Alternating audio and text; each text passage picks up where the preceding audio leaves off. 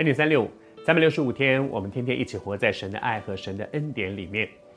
啊，这段时间我们进入到创世纪第三十九章，在三十九章里面开始讲到约瑟的人生进到第二个阶段。我还是鼓励你打开圣经，不论你是透过手机、透过网络收过，或者是纸本的圣经都可以。重要的不是哪一种圣经的形式，重要的是神的话，因为出于神的话，每一句都带着能力。我祝福你，不只是听 N 点三六五短短的几分钟的分享，其实当你自己读圣经的时候，神给你的丰富一定会远远超过 N 点三六五这一点点。神大大的要祝福你。在昨天我们讲到约瑟的人生，他被带到埃及去。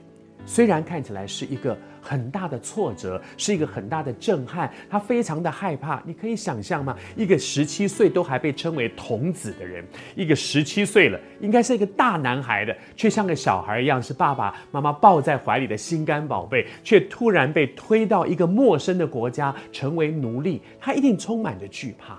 但是在那个过程里面，不是哥哥们把他逼去的，不是。那些那些啊、以实玛利人把他买去的，不是波提乏让他进到他的家里里面去的，那个的背后是上帝的手。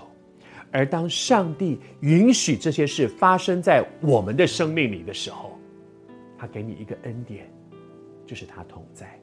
而神的同在是可以真真实实的经历的。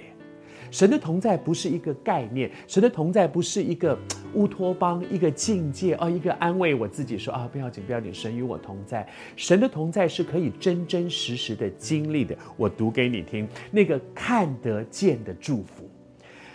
它的主人见耶和华神与约瑟同在，又见。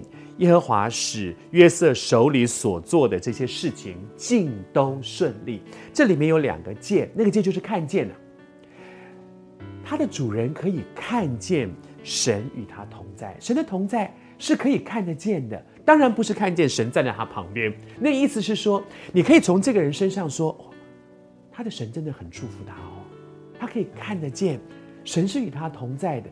神是保护他的，神是祝福他的，神是恩待他的，是清清楚楚可以看见。最明显的看见是什么？是波提法，也就是约瑟的主人。他说：“我看见耶和华使他手里所做的事情，所办的事尽都顺利。”这个是很实际的。他做事，别人去做做不成，他去做做成了；别人去做很多的一些拦阻，他去做非常的顺利。一次是这样，两次、三次、四次，多了之后，波提乏说：“这个人不一样哦，哦，他是他是以色列人，他是希伯来人，哦，他身上有神，他们所拜的那一位神，好像是真的神哦，因为神就格外的赐福他。奉主的名祝福你，神的同在在我们身上是明明可见的。你的老板、你的同事、你周围的人。”都可以从我们身上看见神荣耀的同在。